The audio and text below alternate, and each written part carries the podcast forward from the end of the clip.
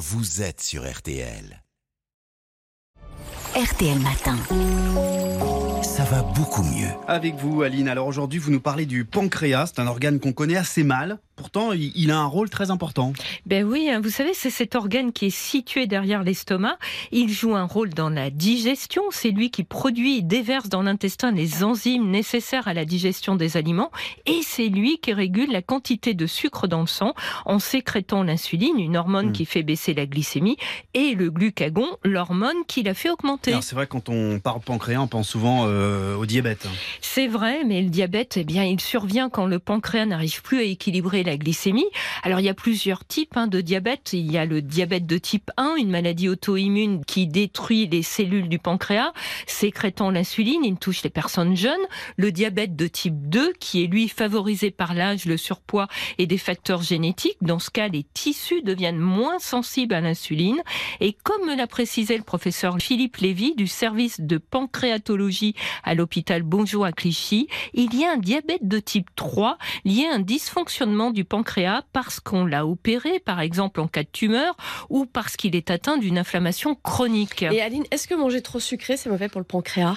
Eh bien, c'est pas parce qu'on va manger sucré qu'on va augmenter le risque de Mm. développer un, un diabète. hein. En revanche, manger trop de sucre, ça augmente le risque d'obésité qui est vraiment un poison, entre autres pour le pancréas, car elle rend l'insuline moins efficace. Alors le pancréas doit donc en produire plus, et s'il n'arrive pas à en produire assez pour contrôler la glycémie, eh bien le diabète s'installe.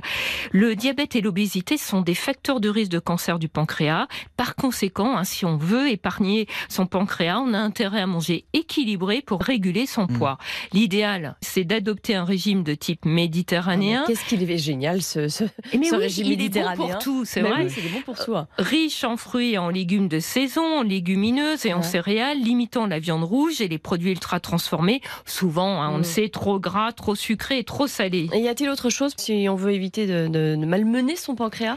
Eh bien, cet organe est très sensible à certains toxiques comme l'alcool et le tabac. Alors, une consommation excessive et massive d'alcool peut provoquer une pancréatite, c'est-à-dire une inflammation du pancréas aiguë ou chronique.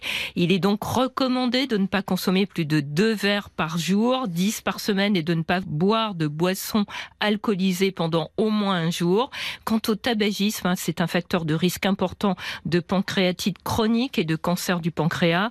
Le tabac est très délétère pour le pancréas et encore aujourd'hui, on ne sait pas toujours. Sans tabac, il y aurait un tiers des cancers du pancréas en moins, m'a Mmh. souligné le professeur Philippe Lévy. hein. C'est quand même un, un gros facteur oui. de risque. Euh, Qu'est-ce que vous avez d'autre comme conseil pour ménager notre pancréas Eh bien, des recherches récentes suggèrent que les maladies des gencives, les parodontites qui peuvent entraîner un déchaussement des dents, pourraient augmenter le risque de cancer du pancréas via des phénomènes infectieux. Alors cela reste à confirmer, mais la prévention de ces maladies repose sur une bonne hygiène bucco-dentaire, des détartrages et des contrôles réguliers chez le dentiste. Merci beaucoup, Aline. À demain. À demain.